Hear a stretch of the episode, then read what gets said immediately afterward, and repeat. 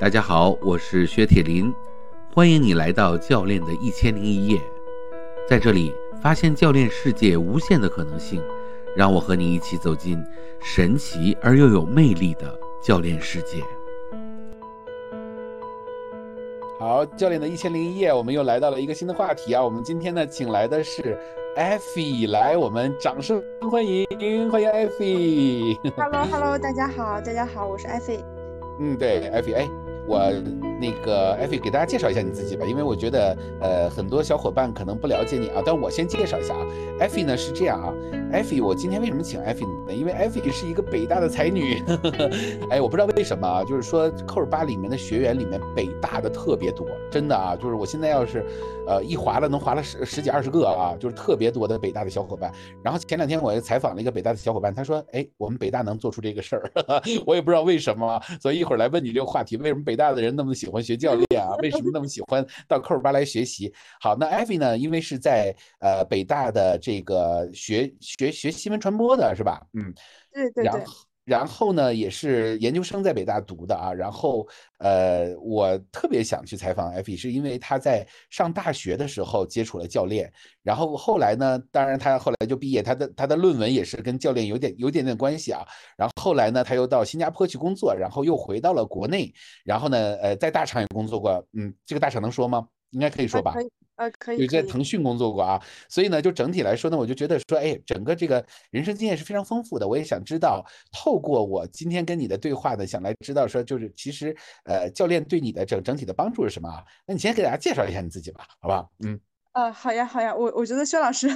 谢谢薛老师的邀请，也非常感谢，呃，薛老师的那个邀请。对，就是，嗯，我。我我觉得可能，呃，就是对于尤其是刚接触教练的小伙伴来说，呃，我能够给大家带来的帮助就是，呃，就是我在一个相对较早的人生阶段接触教练，我觉得这其实其实每一个阶段都应该去接受人生教练，但是每一个阶段每一个生命阶段去接触人生教练，他对你生命带来的影响是决然。是全然不同的。可能对于我来说，其实，嗯，尤其是刚从本科毕业到研究生的这段时间，其实是非常迷茫的，因为当时要面临着呃人生的选择、工作的选择，而且当时我会觉得，呃，我会觉得就是我要回答好我要怎样找到一个好工作的问题，必须要先回答好。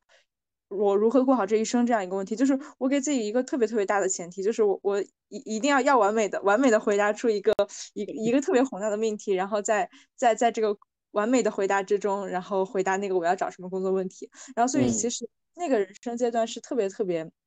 迷茫的，而且正是正好当时呃在二零年八月的时候也是新冠疫情嘛。然后当时从二零年一九年十二月到二零年八月，就是整整将近大半年九个月的时间都在家里。当时读了非常非常多的书，各种各各样向内探索的书，什么宗宗教、哲学、玄学，然后政治、历史，就各各种各样的书都读了一遍，就觉得呃好像好像有了一些打开了一个新的世界。呃，之前在接触到一些之前在学校里面从来没有老师教过你的东西。然后呢，呃，又机缘巧合的，在另外一个也是北大的师姐的推荐下接触到了教练，就觉得哇，教练就是我想要真正特别感兴趣的那个东西。然后，所以从二零年八月份就一直坚持到了现在，就是有三年的时间。然后，所以说我我觉得非常真的非常非常感激这三年教练的学习和成长，然后以及在这个过程中结识到的小伙伴，我觉得真的对我的影响，人生的影响非常非常大。嗯，哎，我就有一个特，就是我已经忍不住我的好奇啊，就是说那个，呃，因为我也接触到非常不同，呃，不不不不同的学校啊，但是我就就感觉北大的人好像就在在人文方向上非常的有这种 钻研的精神啊，就是因为我就觉得就是我们这边北大的小伙伴特别多啊，所以能不能解释一下为什么北大小伙伴那么多？因为你身处北大，我也不知道，我我觉得可能可能。可能像我可可能北大的人更有一种追问的精神，当然当然这也不绝对啊。我我觉得就是可能包括我在学校里面的导师，呃，我的导师是一个特别特别，他给我一种哲学家的感觉。然后包括我介绍来另外一个我们同班北大的同班同学小伙伴那个麦子，然后就是我们都是那种呃，就是想要去求真求知的，就是有一种。有这种求知欲望的人，我觉得可能可可能这这种欲望 会让我们聚在一起来来去探讨这个东西。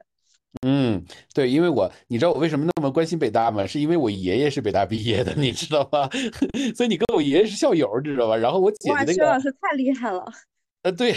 就是，然后我我那个我我的那个就是我我姐姐那个孩子是在北北大附中读读小学，你知道吗？所以他我姐姐的孩子天然就觉得自己是北大的，你知道吗？所以我就觉得，哎，这北大为什么跟我那么有缘啊？OK，好，这个是一个很有意思的话题啊。好。那我现在回过头来呢，再来聊一下啊，就说那你当年其实就是说在新冠的时候，你遇到了呃很多的这个就是思想启蒙方向啊，也不是学校能教到的，然后你就开始接触到这个方向。然后我知道你大学的这个毕业论文就是跟这个呃，就是因为当时我们有一期节目在学院会谈室就聊这个现代的这个信仰的这个消费品，是不是？哎，我当时我就觉得是，哎，你能把你的论文写成现代信仰消费品本身这个方向就很有。有意思，而且还有一些小伙伴会过来找我说，能不能那个告诉一下我艾菲的那个 论文在哪儿？我去把它下载下来，我要去读一下，是吧？就觉得很有意思。哎，你当时怎么会想到，就是把你的这个呃，就是把这个现代信仰的这个方向和这个教练啊，或者是和你的论文能够结合到一起？因为你学的是新闻传播啊，所以这个里面的逻辑到底是什么？这我特别想了解一下。嗯。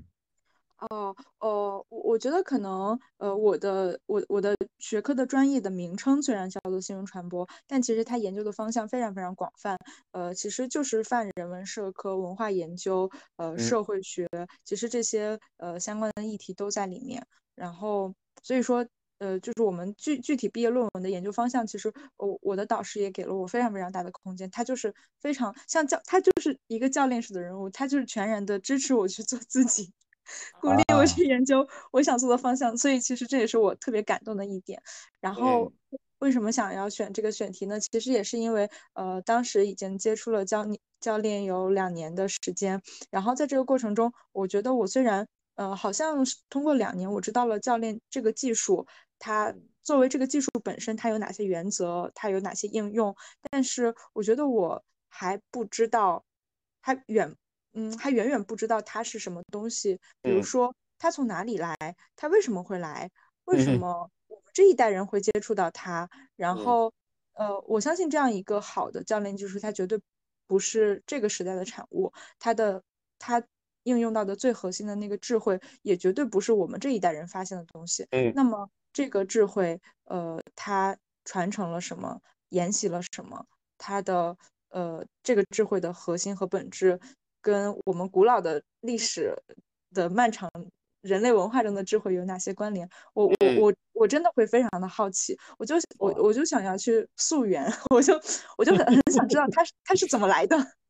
知其然且知其所以然。我觉得可可能也也是我对自己的要求比较高，我就觉得我我可能已经知其然了，但是我需要通过呃一些研究来知其所以然。嗯，对，其实就是说。呃，因为我也跟你都认识嘛，然后我们也一起做过这个学员会谈室，是吧？然后你自己也在做节目，我对你的感受是这样，就是说，可能不是对所有的北大的，但是就是特别是在你这块儿，我能够感受到一个年轻的肉体的内在里面长着一颗老心，你知道吗？就是就是经常会回到苏格拉底啊，回到尼采啊，会回到那种很远古的时代，然后甚至是去追根溯源，这个瑜伽是怎么来的，冥想是怎么来的，是吧？就是就是这这这其实。是怎么说呢？就是我觉得我可能人到四十快五十的时候，我再去想这些问题的时候，我其实有的时候就我在你这个岁数的时候，我就坚决不会想这个问题，你知道吗？我可能想的是，嗯，什么时候能买一套房子，是不是？什么时候能搞一套车，是不是？因为二十几岁嘛，是不是？所以呢，就是哎，我就会就觉得好奇，因为我们有有另外一个北大的一个小伙伴啊，他是本科在北大读的，然后但是后来他就没有再读研究生，然后结果呢，他接触了教练以后呢，呃，前两天我还在采访他，然后他说，哎，他就顺便。读了个北师大的研究生，你知道吗？就心理学系，你知道吗？然后他就说：“他说，哎，我就很喜欢，我就是，哎，我开始研究这个人文啊，研究这个呃心理学啊，研究这个人的这个方向，而且做了很多的教练的约谈以后，他反而他说，哎，我我我不工作了，我回过头来，我再重新再去读书，是吧？啊，然后就，但是你也知道北大的特点就是都是学霸嘛，对不对？所以考试就根本不是问题啊，所以一考咔就考上了。然后呢，呃，我就觉得说，好像。呃，我不能这样讲啊，可能这样有点太绝对，但是就感觉好像，呃，就是我遇到的北大的人里面都是，就是好像肉体都是年轻的，最多也就活个几十年嘛，对不对？但是里面好像都有一颗老心，对不对？就有一颗沧桑的心 啊，就是好像 天然天然就是有那种就灵魂的拷问，就是说他从哪儿来的，他是很多的哲学问题。所以你刚才在讲你的老师本身就是一个很像哲学家的这样的一个位置的时候，我其实听了以后我就觉得，是不是还是就是北大是这样？但是我问你这也白问啊，因为你也没在别的地方读过，对不对？但你们北大是不是就有这种精神在里面啊？其实我就很好奇啊，嗯。嗯，至少我我觉得，当我去对这些问题好奇的时候，我能够找到跟我志同道合的人。我觉得这就这就是我我我拼了老命，我拼了老命努力到这个地方的意义。我觉得 我觉得是这样的。包括其实我的男朋友也是这样一个人，就嗯，我我之前跟就是我的苏童姐啊，包括其他的朋友也聊过很多很多次我的亲密关系。我觉得我跟男朋友真的就是灵魂伴侣。嗯。的样子，然后他也是一个非常喜欢阅读的人，但是他比我喜欢的还要更古老一些。他他比较喜欢《道德经》啊，然后什么《管子》啊，什么什么什么之类的东西。他他他他更喜欢就是中国传统古老的文化。然后所以说，我们俩就是我我就觉得我的身边，呃，其实除了我男朋友，还有我的朋友、我的老师，我身边能够有这样的人、这样的圈子跟我谈论一些呃这样的内容，我我觉得真的是生而为人，我很幸福。就是觉得我我真的很幸福，很幸运能够有时间、有有机会、有精力跟这些优秀的头脑讨讨论这些有趣的话题。嗯，对，所以其实我们经常说生命的实相啊，就是说，因为呃实相，说实话啊，因为我们大部分人还得回到那个现实生活中，我们还得面对那个呃柴米油盐酱醋茶，但是呢。我们人一定知道，这不是我们生命的全部，对不对？它可能是一部分，还有更多有更有意义、更有价值。所以就感觉，就你看，我遇到的另外一个北大的小伙伴呢，他每次来的时候，他说：“他我从小到大，我就有一种能力，就是我能跳脱我自己，去看我自己，然后我会自己跟自己做很多的对话。”我觉得这些人难道都是特异功能吗？但是他也是北大的，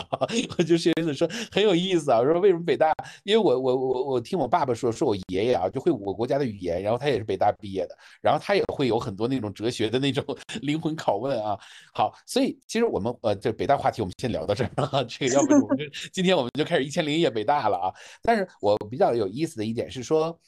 你觉得就是如果从一个学生的角度啊，因为其实这也是一笔不不小的花销嘛，对不对？而且是 ICF 的认证啊。那你如果是从一个大学生的角度，你说你花这么一大笔钱，你来学习教练，你觉得对于大学生来说，他到底有什么样的价值？因为你完全可以不做这件事儿，对不对？但是为什么做这件事儿让你愿意去花这么样大一笔钱，而且要花两年的时间去，对不对？当然你自己也在践行。那么也就是说，它的魅力对于你而言，教练的魅力到底是什么呢？嗯嗯嗯，我我觉得就是这笔花销在当对于当时学生时代，我确实特别的沉重，所以我是就是我当时是借了一个我的一个忘年交的一个朋友的呃好朋友的钱，然后她她是一个女企业家，然后比我跟我她的年龄跟我妈妈一样大，但是我我们其实非常非常。忘年交，然后他当时我说我要学教练的时候，他就非常的支持我做这件事情。后来我也还上了他的钱，然后，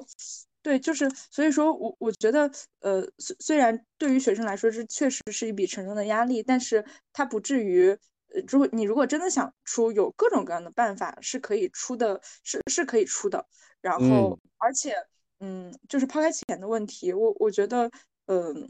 投入的时间精力。其实远远多于投入的金钱，我是这样觉得。我我感觉，呃，我在呃教练这几年花的时间，可能够我读一个硕士学位的时间也差不多了。其其实真的说实话。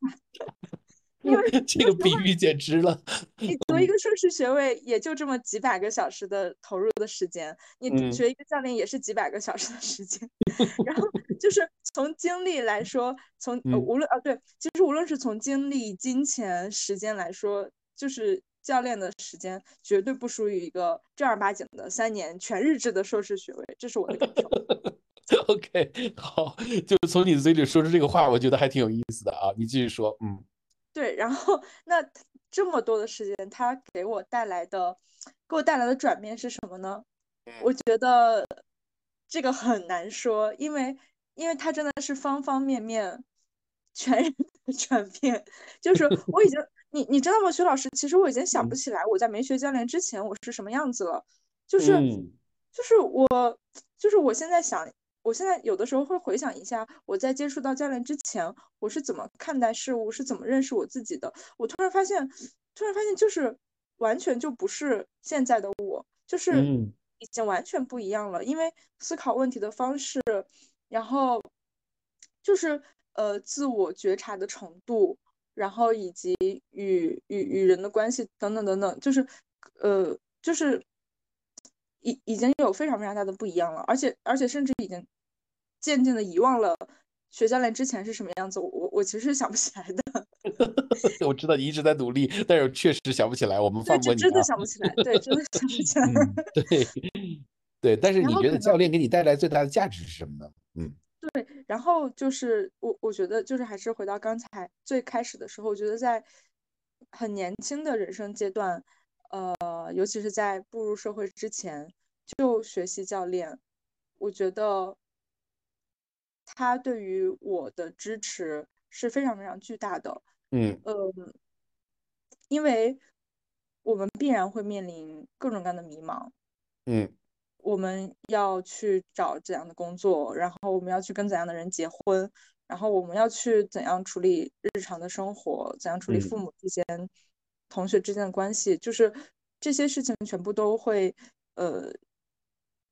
全部都会在你走入社会之后，慢慢的向你涌来，就是真实的社会的很残酷的那一面，会会慢慢的向你涌来，慢慢的向你，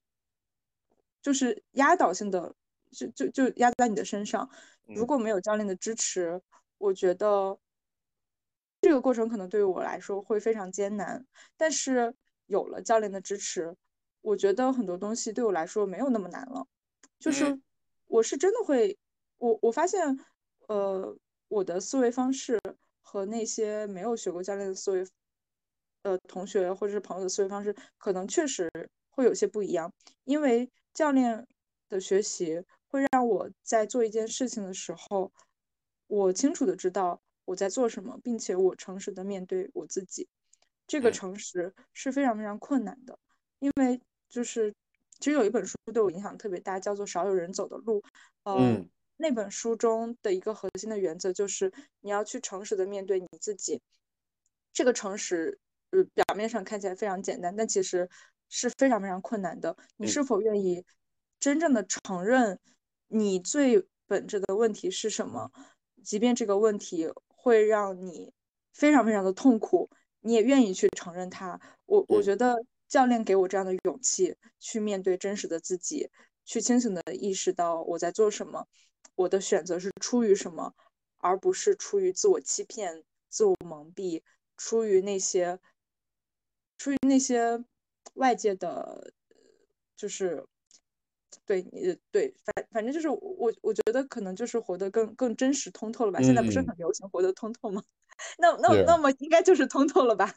明白。明白，就是我在你刚才的回答的过程中啊，我能够感受到，就是说，其实它就是有点像《道德经》说的“道可道，非常道”，对不对？就是说有，但是你真的让我把它讲述出来，其实这是困难的，因为呃，这也是我们在不断的去给别人讲说什么是教练的时候最困难的地方。我们可以讲出无数个教练可以给你带来的好处，教练是陪伴，教练是镜子，教练是催化剂，教练是等等等等，对不对？但是其实。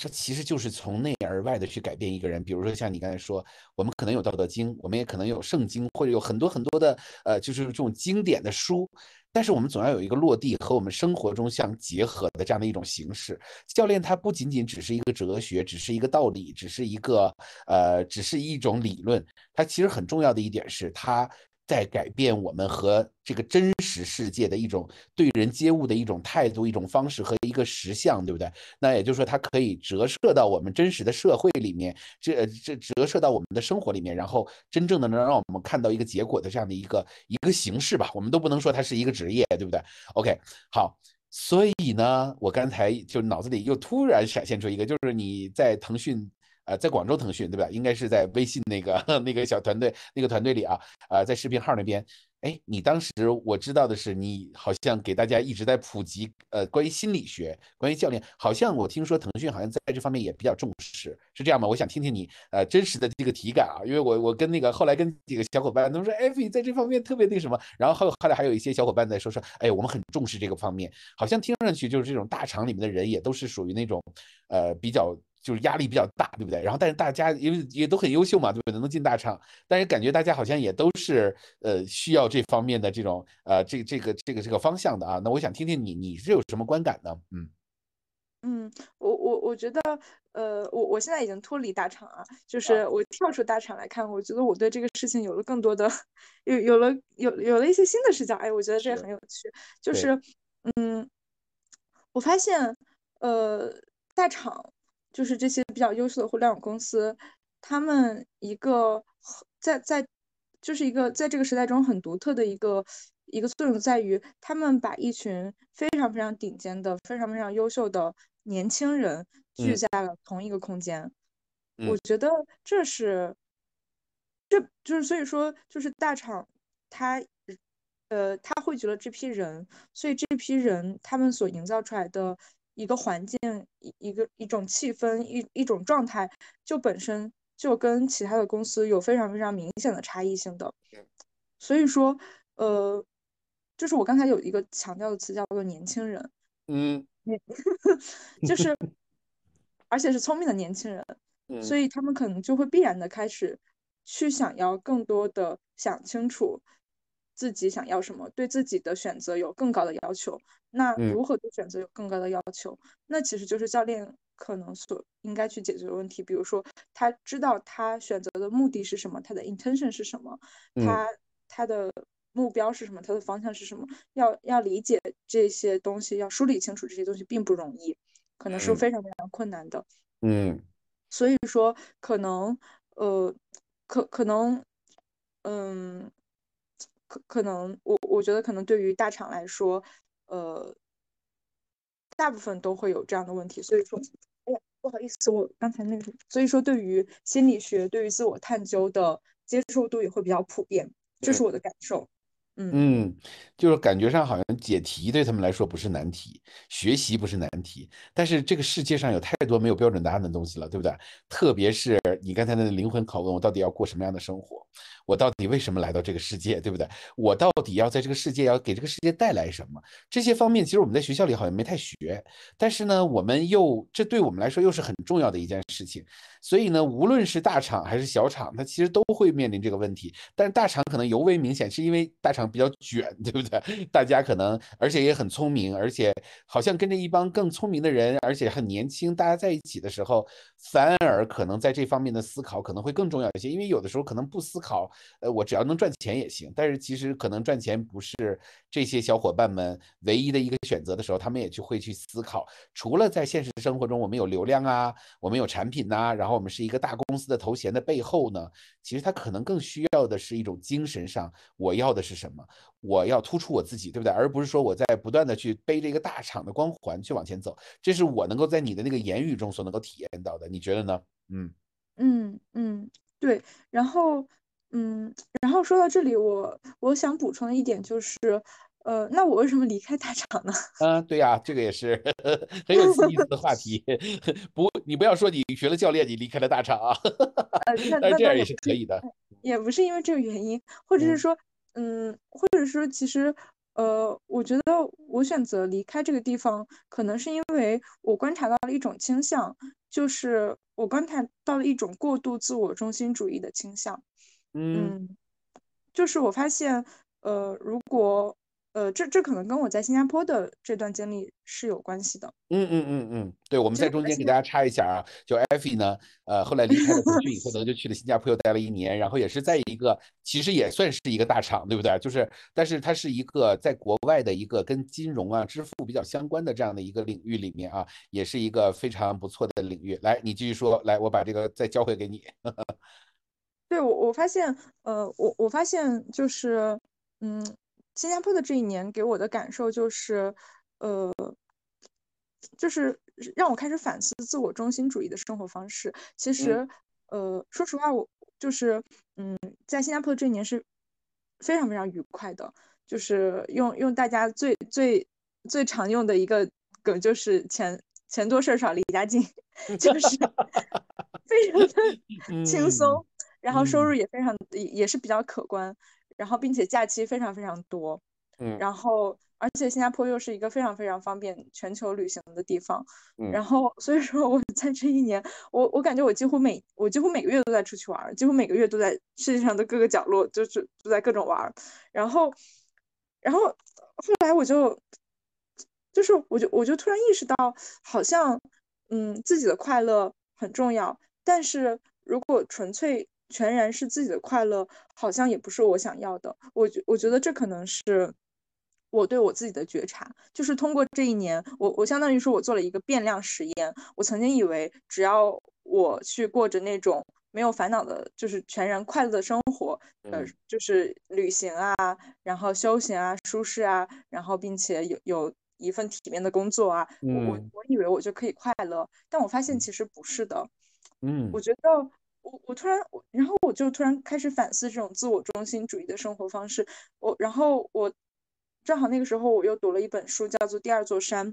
我就突然意识到，其实，嗯，在我过往的生命中，我一直在攀登人生中的第一座山。这一第一座山，就是由社会价值所、所、所堆、所、所救助的山，就是我们要获得一份体面的工作，然后要有呃要有享乐的生活方式，然后要要用消费主义来标榜自己，然后。我攀登，我一直，我我可能之前追求我的那个驱动我人生价值观的那个动力是是这这座山所的价值观所引导的。我突然发现，哦，好像这座山也没有让我，就是它很快，它刚开始确实很快乐，但是他好像也没有那么快乐。我突然意识到，我需要去攀登人生的第二座山。这个第二座山就是去奉献，去去找到那个我愿意，我愿意去放弃自我。而去真正付出的东西，我这个话题又又比较大了，但是我我就突然意识到了我的价值观开始有所转变，嗯，去到一个，嗯，对我我我意识到了我的价值观开始发生转变，嗯，然后我找到了一些契机，然后回到了国内，然后去到了一个我我觉得可能更有利于实现我第二座价值观的地方，嗯嗯，然后现在我还在去尝试的去攀登第二座山，嗯。哇塞，你 这个，我我我不得不说，你这还是年轻的肉体的底下长了一颗老心啊！就是这个，有的人可能这一辈子爬一座山都没爬完，对不对？你现在已经开爬第二座山了，这个很有意思啊！你这个话题让我想到了我自己，其实我也有类似这样的经验，但是不一定是，呃，我们不一定是同同一个，呃，不是一个平行的一个关系啊，是说。呃，我其实原来也是一个就是以自我为中心的这样的一个人啊。比如说，我赚着我自己的钱，我生活我自己的事情，我呃活我自己的人生啊。然后其实内心世界里就一句话，就关你屁事，对不对？就你管我干嘛，对不对？就我自己愿意怎么样就怎么样。但是这个事儿呢，其实我并没有像你去读书，或者是在这这么高的觉察。我的体验其实是从我母亲离开这个世界开始的，就是她去世了。我突然就是我一个离我这么近这么近的人，他就走了。他走了以后呢，我就突然意识到，我的这个系统里面有一大块能量的来源就没了啊。然后呢，就是因为他就是他，他是我最亲最爱的人嘛，对不对？他离开我的时候呢，他没离开我之前，有的时候我真是又爱又恨，对不对？因为一定是就是我们跟我们的亲人都是爱恨交加的，对不对？但是呢，他走了以后就没有恨，只有爱。但是呢，那个那个能量就没有了。然后我就突然发现，我跟这个世界的连接在断掉。然后我就意识到一个问题，说：“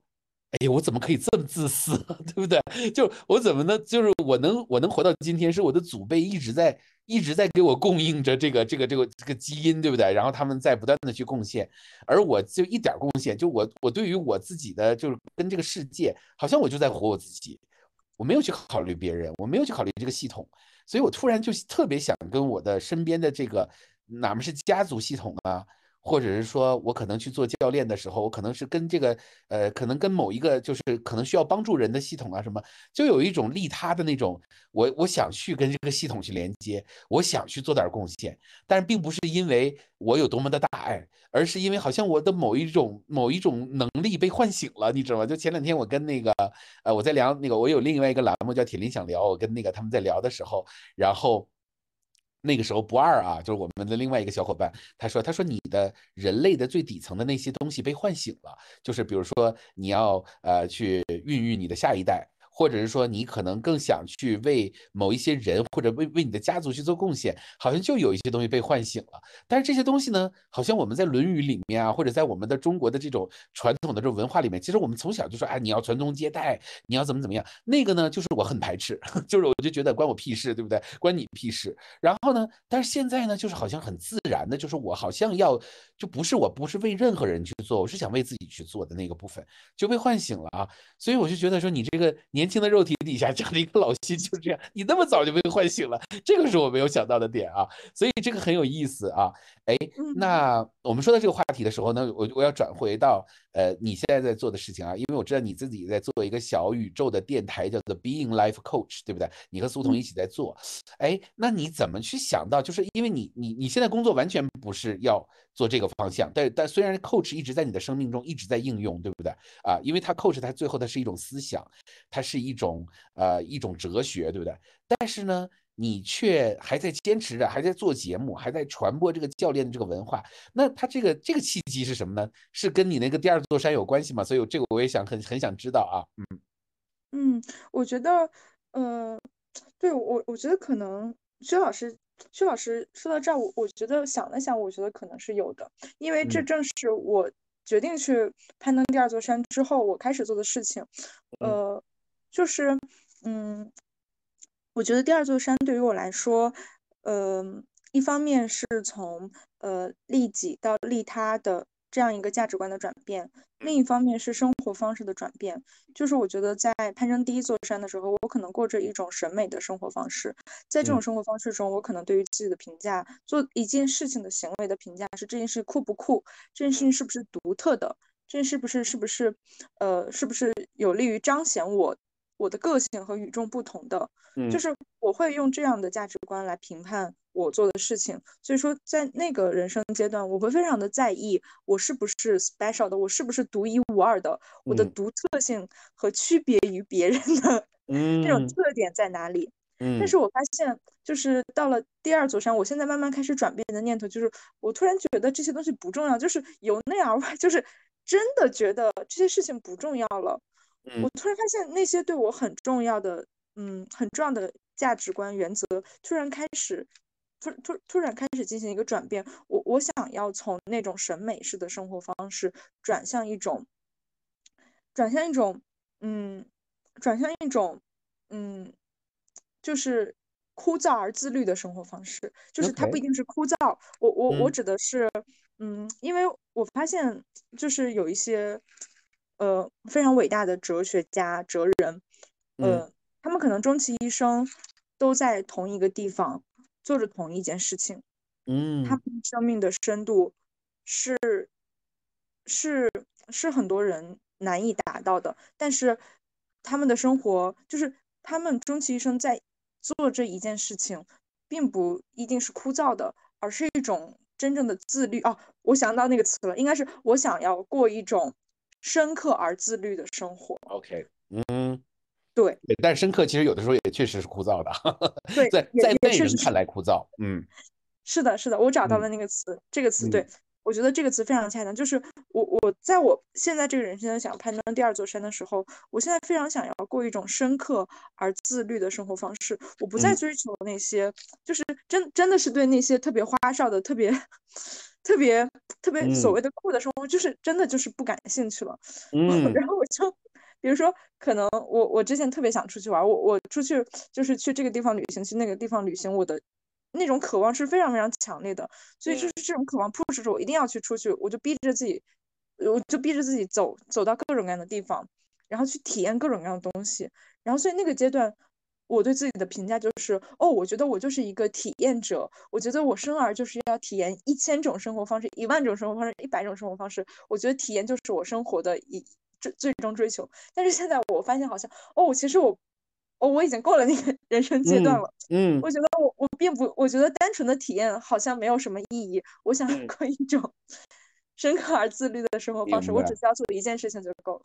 明白，就是你刚才说这句话的时候，让我想到了一个词，叫返璞归真啊。呃，我们知道就知道这个成成语啊，璞就是一个没有被雕琢过的玉石嘛，对不对？那返璞归真呢，就是回到它最真实、最原本的样子。其实这件事是很难的，因为我们呃，因为我有的时候跟品璇在一起聊的时候，包括跟呃不二和小晴，我们在有一期节目在聊那个打坐冥想的时候，我们在聊到一个词叫真嘛？什么叫真？其实真就是说，它最原就是它最真实的样子是什么，对不对？那你刚才说，呃，我去修饰过的那个呢？那其实它就是，呃，并不是一个真的，对不对？但但是它是被修饰过，但是它是，呃，被包装过啊，然后它是要给别人看的。但是回到那个真修真的过程，它不是给别人看，它是给自己，或者是它是在追求真理、追求深度、追求那个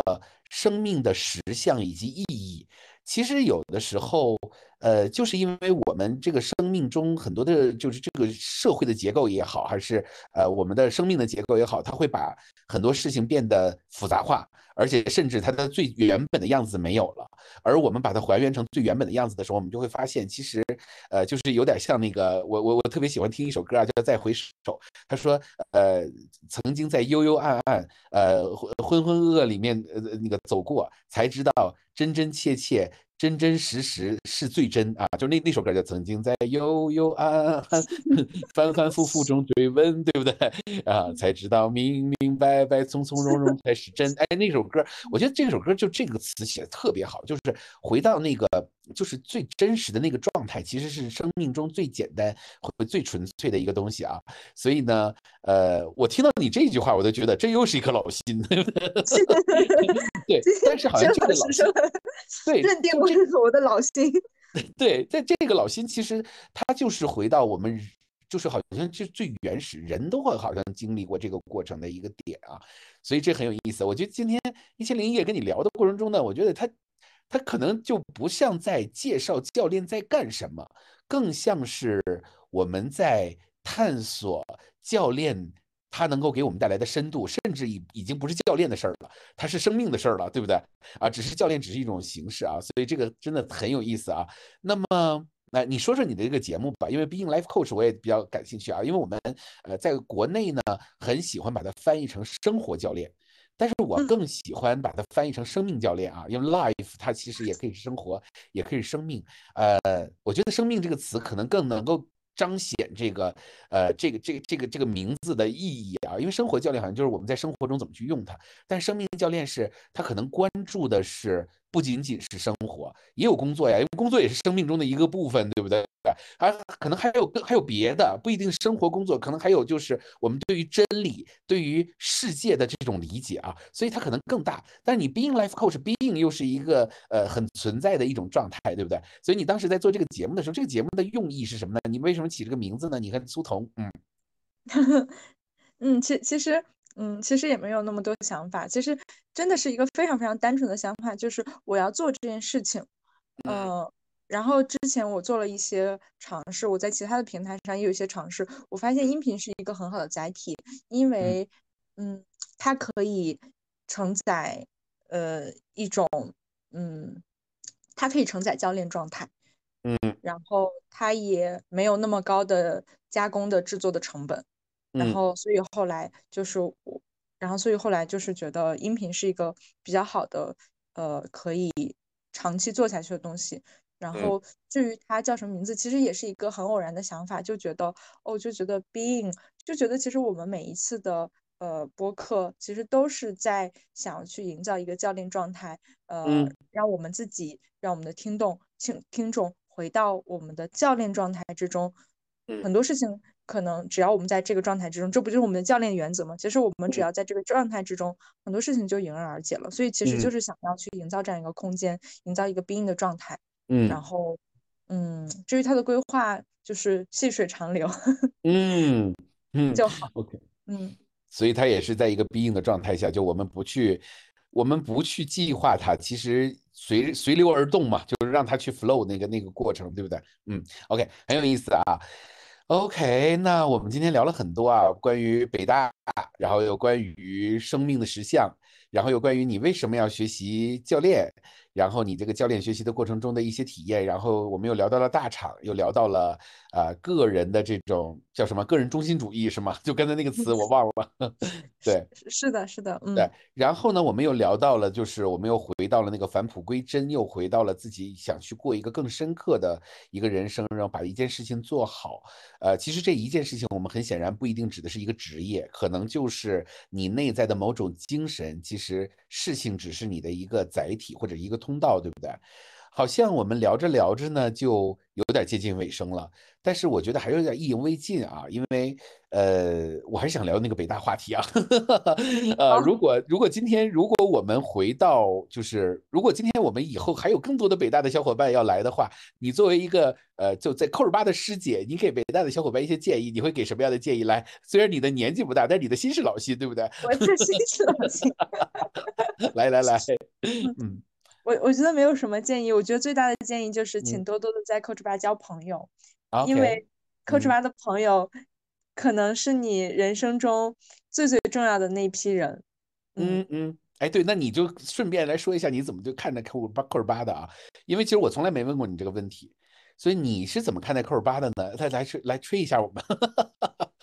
嗯 OK，嗯好，我我觉得 Coach 吧可能它它更像是一个，嗯，它就更像是一个空间。我觉得，我觉得薛老师最厉害的一点就是，它绝对不是一个学校、一个课程、一个技术学习的地方那么简单，它就是一个空间。这个嗯空间是由无数个在教练状态中的人组成的。无论嗯你跟谁去链接，无论你跟谁去交谈，大家都秉承着一种非常纯净的、单纯的理由，就是我嗯们想要去把教练学好，我们想要把我们自己的生活过好。嗯在这样非常非常单纯的一个一个一个空间之中，我们可以特别真实的去做自己，特嗯别就是我就是对于我来说，我生命中非常非常多的嗯至暗时刻、难熬的时候，都是嗯教练的小伙伴陪着我去过的，因为嗯他们有这样的能量去支持着我，去去度过这样的艰难。我觉得这是这是非常非常宝贵的。所以说，我觉得嗯教练的小伙伴，虽然我其实绝大多数的人我都没有当面见过他们，可是可是很多很多人我都觉得他们是我的，就是呃，都是我的生命的战友，这种感觉。嗯嗯嗯，对，就是你这颗老心终于在几找找回几千年的战友了，是不是？因为就是其实我们很多的连接，其实我在科尔巴里面有个笃定啊，就是我们很多连接不是无缘无故的，就是我们所有的这些人能够相遇，都是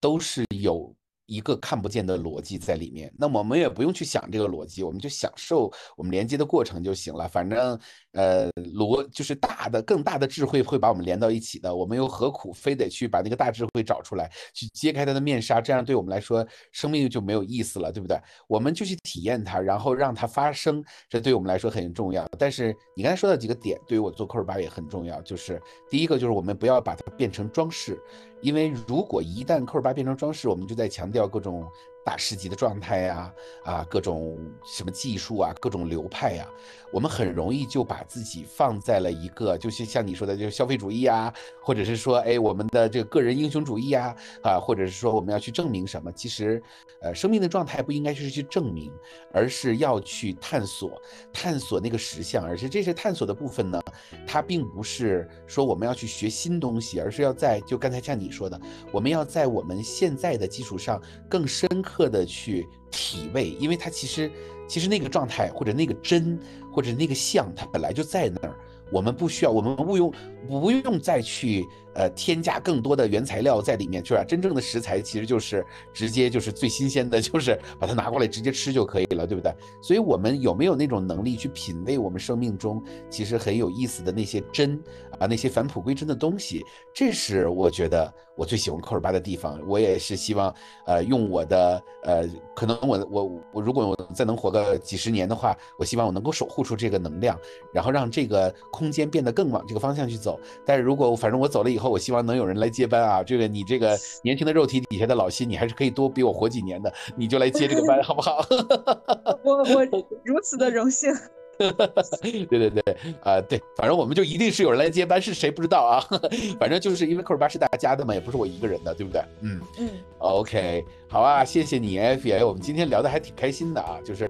我们的节目一直就是这么荒谬啊，就是走着走着不知道走到哪里去了，管他呢，是不是？咱们就呃享受这个过程就行了，越聊越开心，这就是我们做节目的一个原则，对不对？嗯。OK，好，那以后有机会呢，咱们还可以做别的节目。我还有一个节目叫铁定想聊啊，所以咱们未来，而而且你也有一个节目叫 Being Life Coach，我们可以串台一下啊，就咱们两个共同聊一个，共同录一个节目，然后在你那边也播，在我这边也播，好不好？那我们就抽时间来践行这个事情，好吗？好，谢谢你，我们下次再把你请过来，在别的节目里再跟你继续聊，好吗？嗯，好的，谢谢薛老师。好，拜拜。嗯，拜拜。好，结束了。